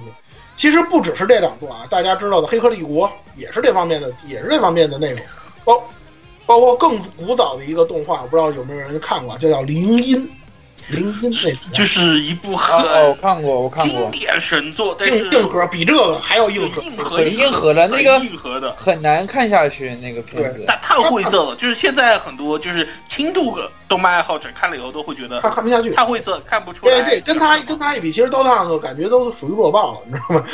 这个很多很多的作品都在涉及这个问题，这就说明一个什么事儿呢？就是实际上，在九九年、零零年世纪之交的那个时候啊，这个网络其实还是还是应该算是一个新生事物，就是从他那个从那个这个技术宅啊，从他这个科技人员的手上慢慢慢慢落地，进入到普通民众的视野。而且那个时候刚过了千年虫事件，对对千年虫事件，就是大家第一次那么明确的从这个了解到，就是电脑这个东西、病毒这个概念，还有网络这个东西对，突然一下子大家都开对始了解对人类有什么有什么这个影响？包括其实，呃，说远一点，数码宝贝一其实也跟这个范畴相关。对哎，这个其实说明一个什么问题呢？其实就是一个大家都都听说过的，就是人对于这个新生事物或者说对这种未知的这么一种恐惧。这种恐惧再往根儿了说，根上说呢，实际上就是一种不可控性，就是这个东西放到你面前，你没法通过自己的现有知识或者说你的积累去控制它。有些东西总是发生，就是它总是发生一些状况，让你完全在你的这个思考范围之外。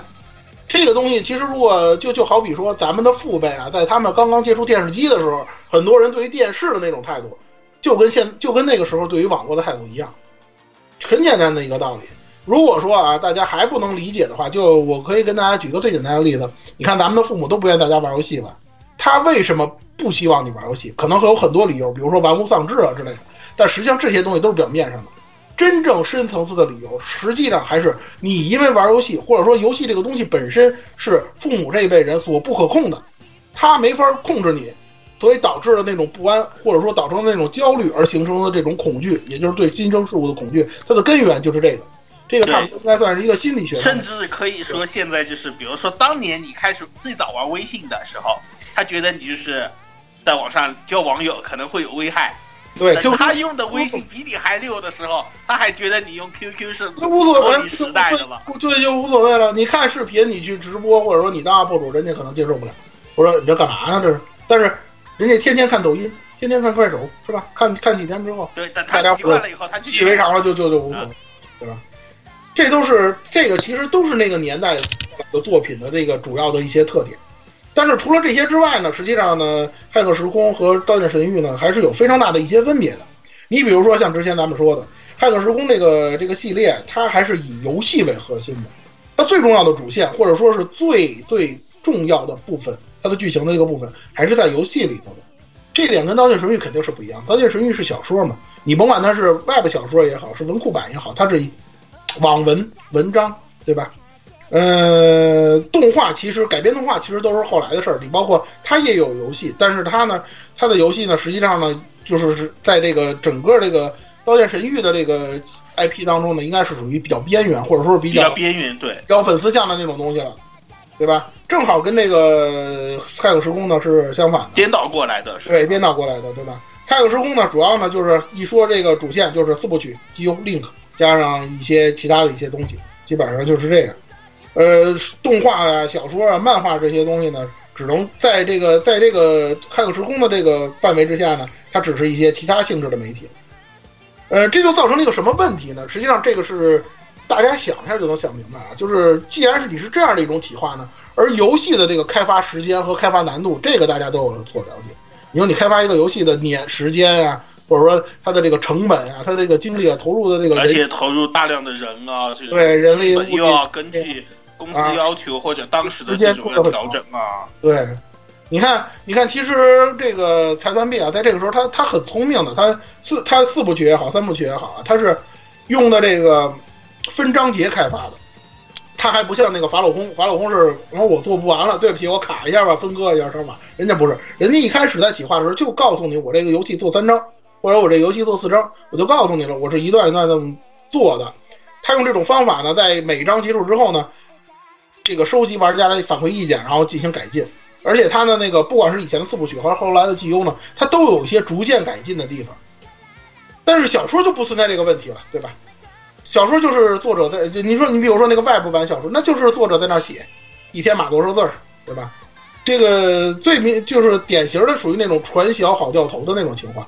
你像《刀剑神域》，它这个连载从最开始安格朗特篇到后来的那个呃 GGO，像那个再比如说像现在 UW 等等，就爱丽丝篇啊，就这些连载下来，你看它是逐渐的，呃，吸收当时或者说是同时代的这个网络，因为它是网络题材嘛，它吸收它网络题材当中的一些特点，或者说现在网络当中一些比较时髦的一些技术。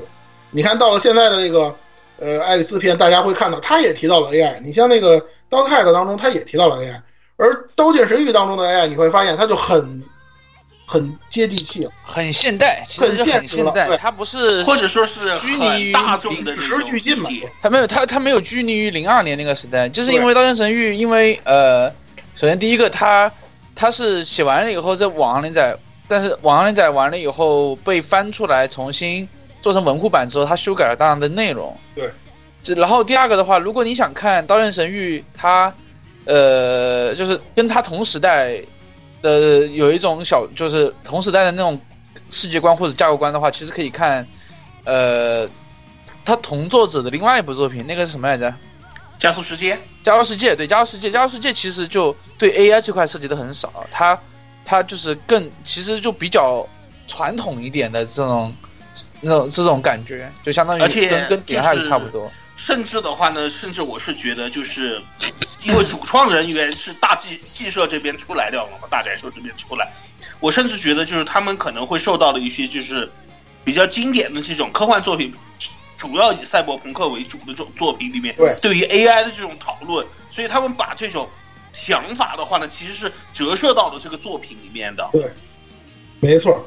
或换句话说，说的再直白点，一个就就是与时俱进，就是就是 S 就是《刀剑神域》，它在连载的时候，它能更快的吸收当时的这个社会的技术，就是说这个科学技术，用它来反映到这个作品当中，就让人觉得非常的接地气。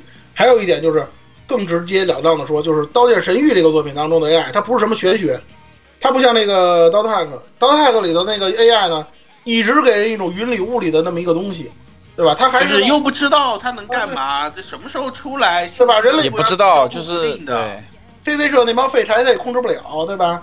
呃，是这这东西他也不没法弄，然后，呃，怎么着的？呃，是这个叫叫什么呀？说句不好听的，当时刚才咱们在这个故事里头讲的那个赫尔巴，天才黑客、超级黑客，但是听起来是特别高大上，但是在那个时候，在这个游戏里怎么展现呢？他就是把自己所有的数据都改成了九十九。你说这种能力，你说你要搁到现在，真的不值一提。你要搁在 GM 早就把你封号了。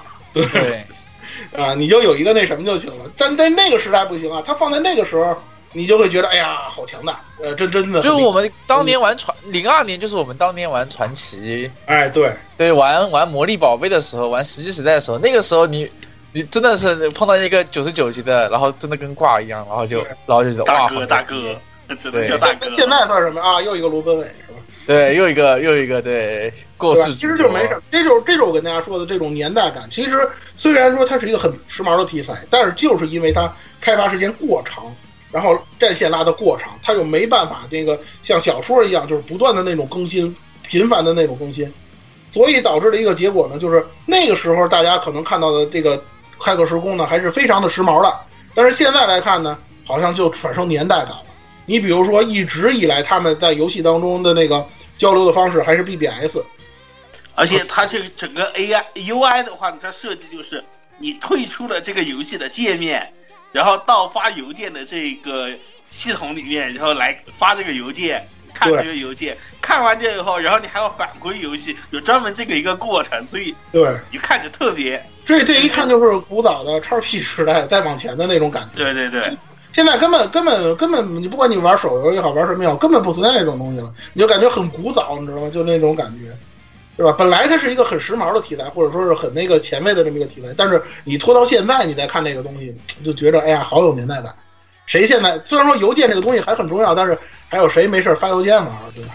直接就直接直接网络电话了。日本人还是会发邮件的啦。现在日本人现在用 Line 也用的很多呢。呃，日本人现在才刚刚刚开始接触支付宝。对对对，我？这没办法，就是说，所以说呢，游戏以游戏为核心，本身实际上到现在为止呢，等于说对这个《Dota Hack》系列它形成了一种桎梏了，对不对？除了这些之外呢，还有一个最重要的特点呢，就是《骇客时空》这个系列，它这个剧情，刚才我们跟大家说了，主线是游戏，而其他的那些东西，比如说动画、漫画啊、广播剧啊那些，还有小说啊之类的东西呢，它是一个所谓的拼图式的那么一种方式。因为就是因为你玩的是游戏，它很多是人物在游戏里面怎么样，然后的话，它小说、漫画还有包括广播剧这些，它就很多，它就是讲这个人物现实里面是什么样子。对，就是这样。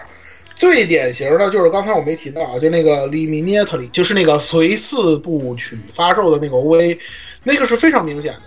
如果大家玩的是正版的话呢，它就随着那个正版盘就送给你了。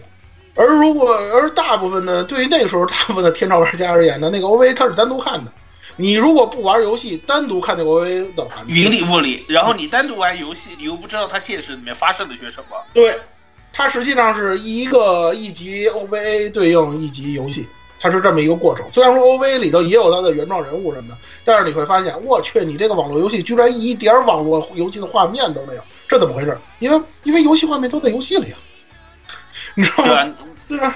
所以就是他那个时候就想出了就是这种所谓的多媒体运作的这种对想法，但是真的是一方面是那个时代国内的这些玩家没有这个渠道去接触，然后那个时候日本的玩家就没有把这部作品就是怎么说，把他的这个人气能够推到就是能够让更多的人了解的这种一个水对，终终究的一点就是太过硬核了。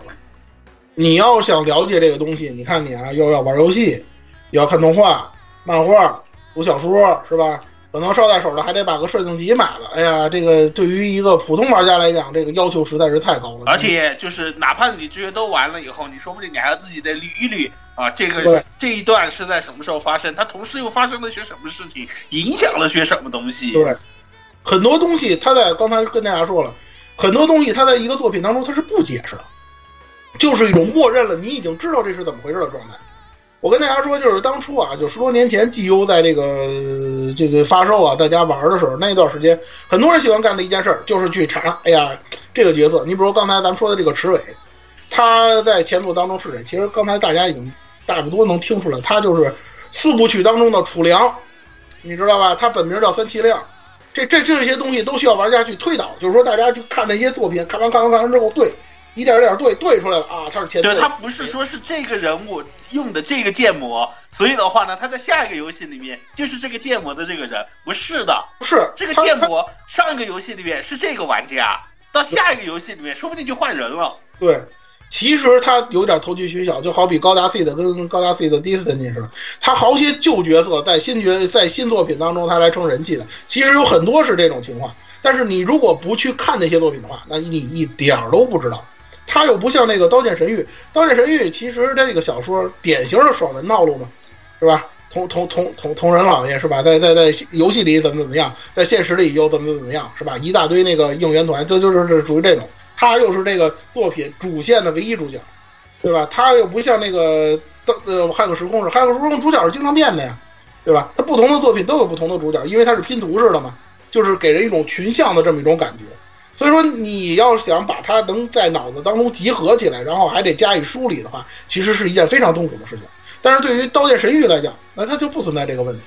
那大家伙就看同人同人老爷是吧，秒天秒地就就行了。包括在爱丽丝篇也是这个样子，他已经 bug 到什么程度了？就是感觉跟都无视那个进京目录的规则了，都到这种程度。这种这也是这也是最近这个日本动画扁平化、简单化、脸谱化的一个这么一种一个趋势。对，那个时候，因为可能我觉得还有一个就是，像就是主创这群人还想着就是还能像千年新千年以前一样，就是比如说放个 GBA，大家还会去仔细查查这个东西是其实怎么回事。其实这个也是跟他讲不是这个也是跟那个时候流行的叫什么多媒体企划有关。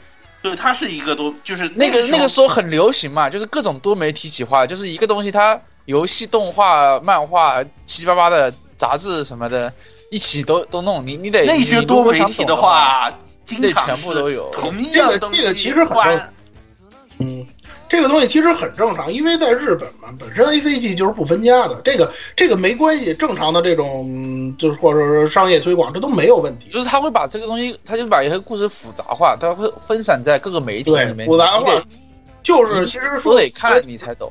说白了就是受到 E V A 的影响，就那个时候，尤其那个九十年代末那会儿，就是受到 E V A 的影响，很多片子都要玩深沉，装叉儿是吧？然后其实这部也是嘛，这部也是这样。刚才咱说那个赛，特别一看就是宅社出来的东西，你知道吗？就就就是就是宅社那帮人整出来的东西，就就就是这种感觉，真的非常非常的，就是说你你要是不静下心来去看的话，你真的看不下去那种感觉。但是如果你能看下去的话，你就会感觉嗯，确实不错，是吧？特别带感。但是对观众的要求就非常非常的高，门槛又高，又加上现在这种网络时代的这种发展又那么快，所以又又有一点老古早味儿的那个味道，就是对，总所以说说白了呢，就是、嗯怎么说呢，就是嗯，时代还是时代，还是落后于时代了。整个这个《刀的 hack》系列给人的感觉，真的就是这种感觉。而且刚才也说了，就是同同人老爷嘛，他们《刀剑神域》的主角嘛，是吧？基本上是一个龙傲天的角色，爽文典型爽文主角的这种感觉。而这个《刀的 hack》呢，咱不能说没有龙傲天，有确实有比较牛叉的角色，但是呢，鉴于整个骇客时空呢，它是一个群像戏，它有很多很多的主角，这些主角里头。不一定都是那样的角色，有些角色真的是很惨，真真的是很惨。你比如说像那个赛演当中的卯，他是一个残疾人，真的在在游戏在现实当中呢，过得就很怎么说呢，就很做过得就很那个怎么说抑抑郁，然后呢，真的很难在那个。网网络，即使是在网络世界，因为他当时是做这个所谓的 GM，就是那个黄昏骑士团团长嘛，但是呢，又不受人家的这个怎么说呢，也不是特别受，就是别受到别人的那种推崇。可以说，他那些团员对他都是属属于那种面子上的。当他说要解散黄昏骑士团的时候，立刻这帮人就翻脸，就是那种如鸟兽散兽散的那种感觉，根本就没有人跟他交心，就那种。要不然，然然后呢，他自己呢，因为老当这种所谓的 GM 的角色呢，他又不去练级。被人家同名的角色 PK，PK 了之后，一身衣衫褴褛的就去找个主角去了。这个当时做的时候，给我的触动特别大，你知道吗？就是呃，其实《刀剑神域》里面也有一个，就是那个那个那个那个那个病人躺在躺在啊，对，但是呃，但是没他这么惨了，没有这么惨，没他能。就是对啊，就是寄寄设的那种有点黑身残那个味道。对对，黑身残没有黑身残，那个还还香。为为什么我为什么我说那个在那个第十九话是一个重大转折点呢？就是这段剧情。如果这段剧情你能够怎么说呢？产生同理心的话，或者说能给你带成触动的话，这个片子会在你的心目当中的这个形象发生逆转的。这个这这一集的触动实在是太大了。但是呢？基本上呢，就这个《骇客时空》当中的这些主角们啊，他跟同人老爷又有一点不一样的，就是他们在解决了这个事件之后，或者说在结束了他的这个故事之后，都是回归日常了，就，各回各家，各回各家，对，就是一个普通人，就对这个故事虽然是他人生中一个很大的一个。就是一个很大的转折，但是的话，他日子还是照样过。日子还说是今天我打完 BOSS，明天我就腰缠万贯，明天我该上学还是上学。现在对，你看那个，就是说 GU 新增的这个第四部，真是难得。你说池伟呢，在那个游戏里头也跟那谁说了，说那个，呃，我我我让那谁帕因在那个 CC 社给我谋了个职位，这就已经相当不错了。这待遇在那个整个这个骇客时空里的这些主角们里头就相当不错了。他还能谋个职位，是吧？他那个第五形态还能给他弄得跟，一看就是借鉴了同人的那个形象，对对对，对吧？这个估计可能是这个 C C 社也是活明白了，是吧？你们不是喜欢这种吗？我就给你弄成这种形象的 角色。但是这样的真的毕竟是少数。你比如说像那个 cos 那个主角，就是香菜配那角色，就是他完了就就就完结了之后，就是日常他在那个故事结束之后，就是回去做他的那个普通女子高中生嘛，留在这个游戏里头的。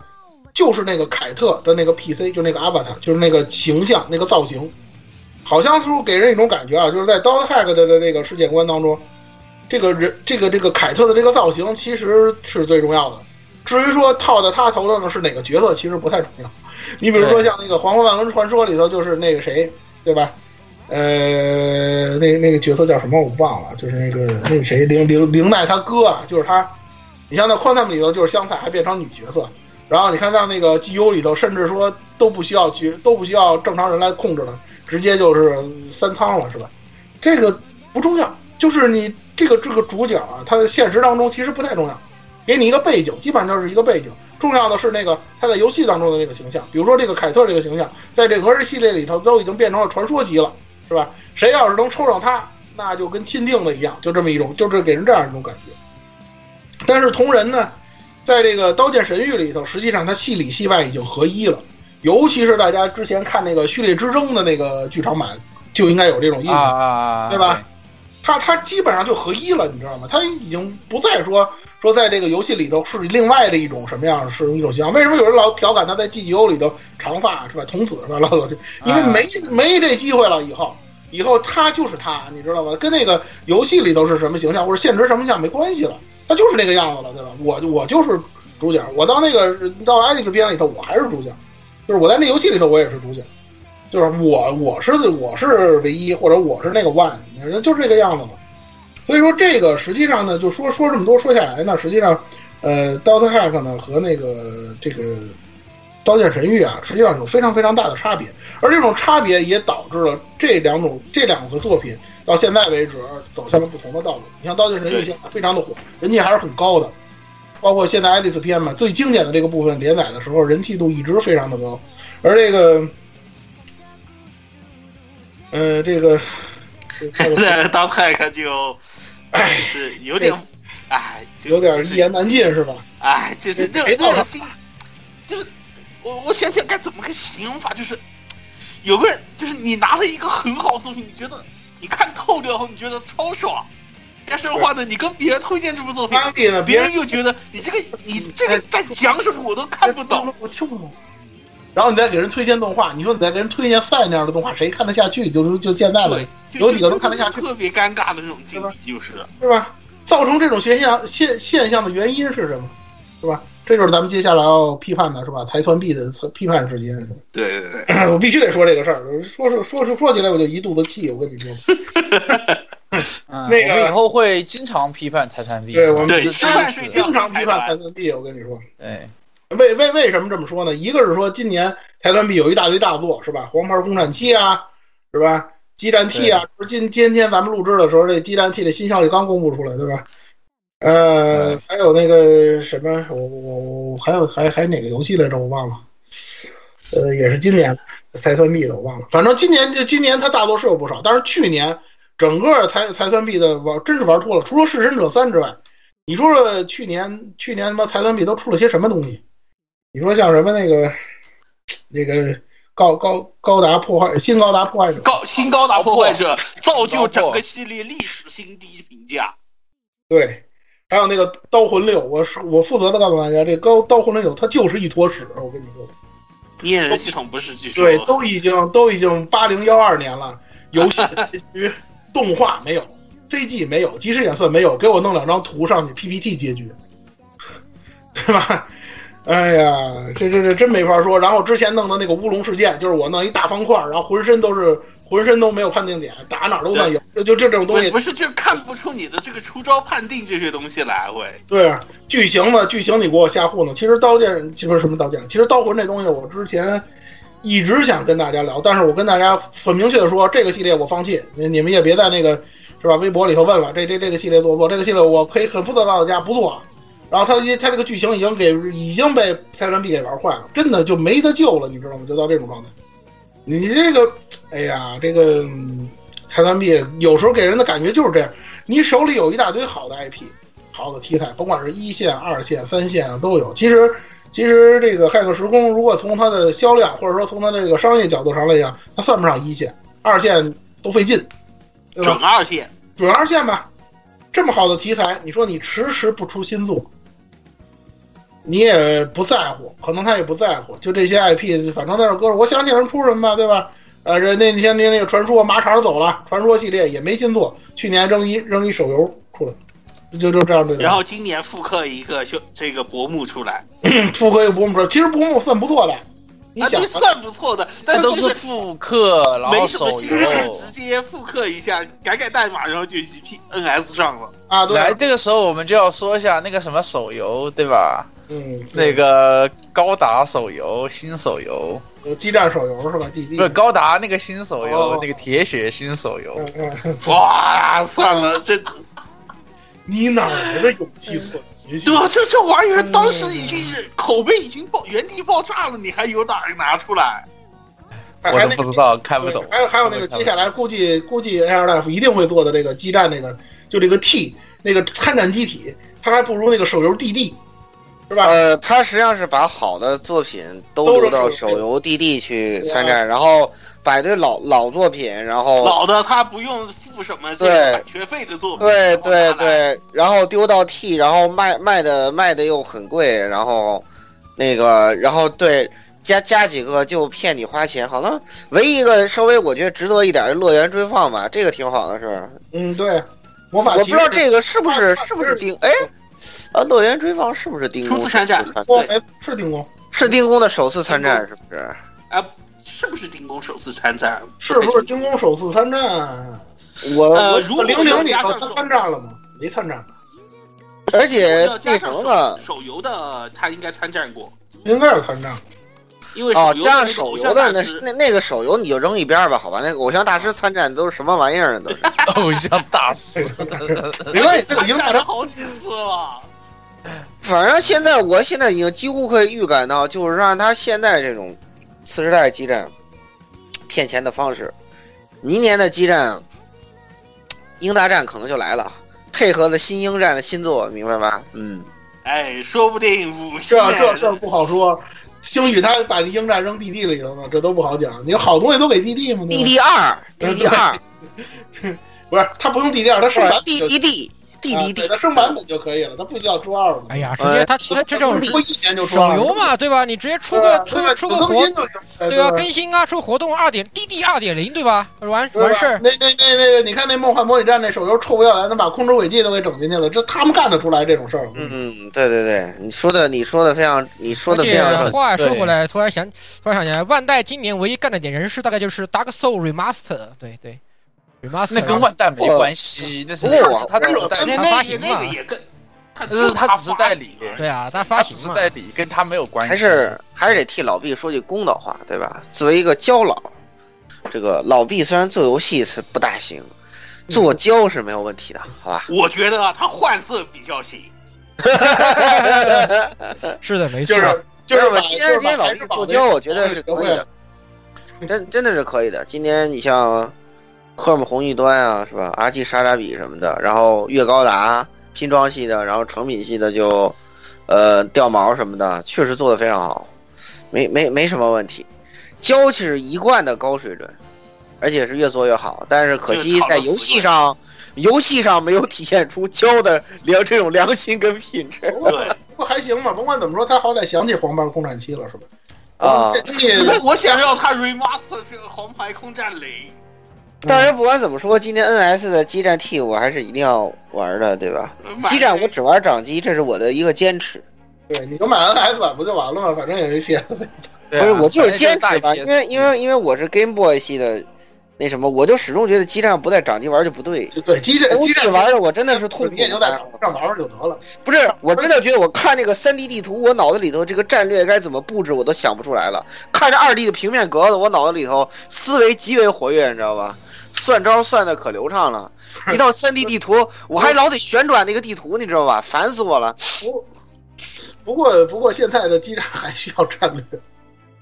还是需要一点，还是虽然已经是无脑爽游了，无限接近，但是想拿全 SR 还是得动动脑子的，好吧？啊，关键关键基站叉那个东西不是说呃不不是二周目难度白给了，基本上啊，对，对吧？现在的激战哪二周目哪还有难度啊？一周目的后半段都没难度了，好吧？他多，我估计他多半激战 T 还这样，就是你选那个你选那个低难度不影响奖杯，然后二周目那个玩高难度直接给你，就 SP 直接给你，就是呃，对，不是都不需要像你这种像你这种什么低手操作。我我这次玩那什么，呃，去年玩那 U U 什么来的那还是什么来啊，着？我就直接变，UX 我不是我 UI 不是我是直接一周目全 SR 的嗯，很简单。可以可以可以可以。嗯，哎，这这这就是，所以说像说回来了，就是像那个《骇客时钟》这种三线题材，他能想起来给你出一个复刻，就算不错了，真的算不错了。我现在觉得啊真的是这个系列就是我是剩的点边角料，硬是对我是我是我是希望这个作品能能能像那个什么一样，能像这个大黄蜂系列这样，就是有这个重启的勇气，好好做一下，有勇气。三俗化一下，好好做一下。对啊，其实他没就像关系。重启，就像新鹰战士，我跟你说，新鹰战它是一种什么呢？对吧？虽然世家它很傻叉儿，对吧？但是呢，它这种就世家这种重启方式，我觉得是最棒的重启方式。就既是重启又是新作，对，还有对吧？然后再来个凹酱，我觉得是压个戏的，对吧？嗯，哪怕哪怕他像像现在那个坊间传闻说人设换九保带人了，我一样买买买，真的，我绝对不带犹豫。我跟你说，不是樱樱花大战为什么有你你不买限定，我给你急，我跟你讲。哎，我弄死你！你要敢买普通版，我弄死你！我跟你说。我真弄死你！我跟你说，我天天我天见面我臊了啊你，哎，我见面我就臊了你。我跟你说，工作室你爱买不买限定版我不管，英大战你要不买限定，不买限定主机，我就天天臊你，我见你一回臊你一回。开始了，开始这了，开始了。这个绝对开始了，开始了。哎，真的，就你第一限定版，第二限定主机出就得买啊！我就跟你讲，就这么就这么一句话。就希望厂家给力吧，对吧？多挣点，多挣点，让我让我让我让我头疼一段时间。啊，你你你只要周边对吧？你你要不要全买？你自己看着办，好吧？反正你不买哪哪个你没买，让我知道我就黑你，知道吧？臊了你，你自己看着办啊！这这这这就是这么回事儿啊！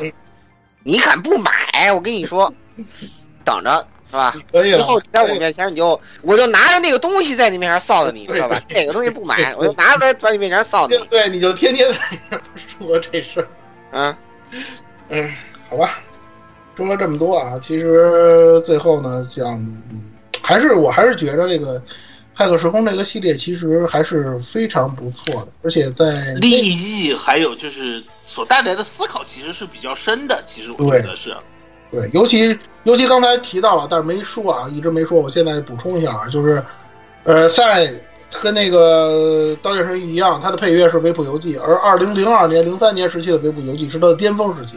如果大家哪怕你听看不下去赛的动画的话，去听听他的音乐，你就知道为什么我们这么说这个事情。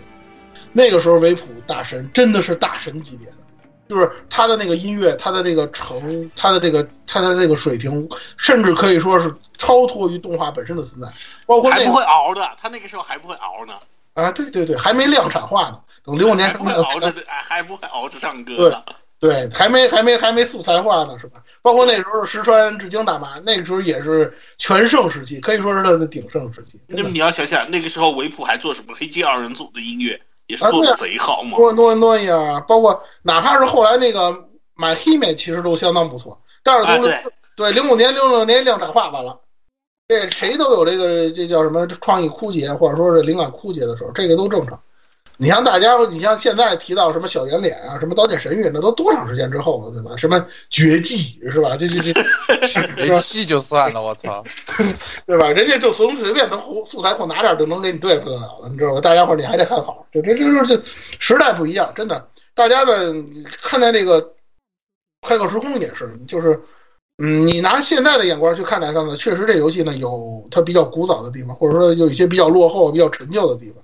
但在那个时代，这个系列真的是聚集了一批非常喜欢，就是非常呃热爱这个系列，或者说是追逐于这个系列的，而且是想通过这部作品，就是表达出自己的想法的这种对人对可以说包括 CC 社，那个时候 CC 社也是非常有追求的。你看他做完这个之后，做的那个《火影忍者疾风传》相当的厉害，就二 D 版本的那个啊，伪三 D 的那个，对对对，就那《疾风传》相当厉害，其实就是原型，就是现实当中原型的这个 CC 社。所以说呢，呃，到了十五周年之后啊，这这这段时间呢，我呢还是诚心诚意的向大家呢安利这个《骇客时空》这个系列。如果大家有时间呢，是吧，玩一玩，哪怕你玩玩 PC 版，对吧？去感受一下这个世界，感受一下它的这个氛围，非常就完全不一样的网游世界，完全不一样。对，非常传统的那种王道的，其实它也算是一个王道故事，非常王道的这种故事。特别王道，这就是纯王道。嗯，好吧，今天这一期节目就到这儿。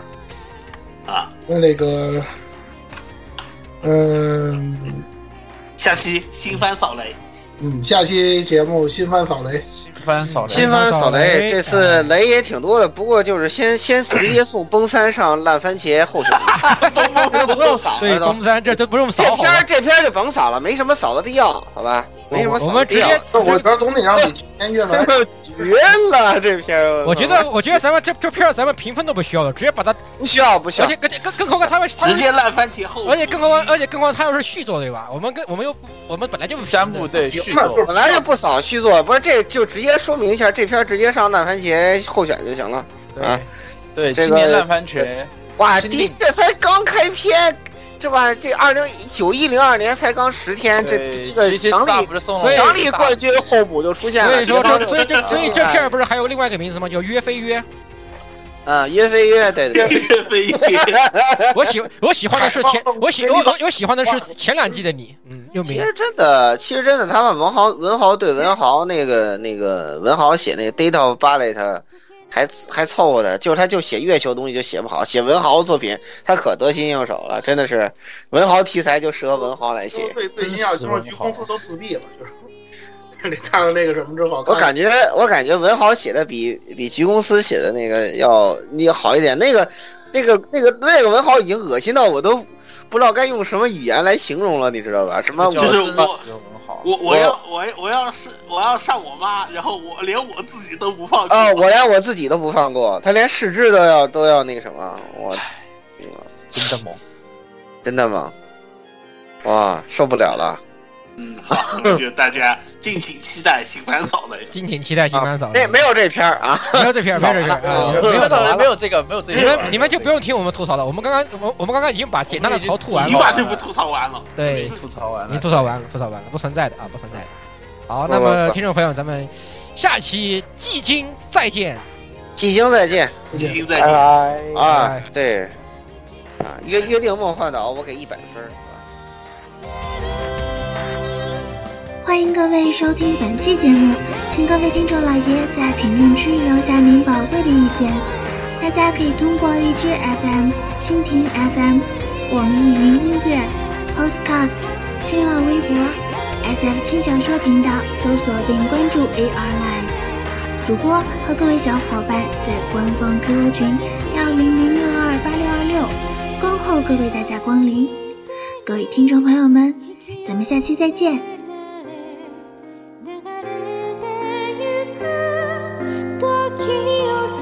しくを見たその瞳に何が映る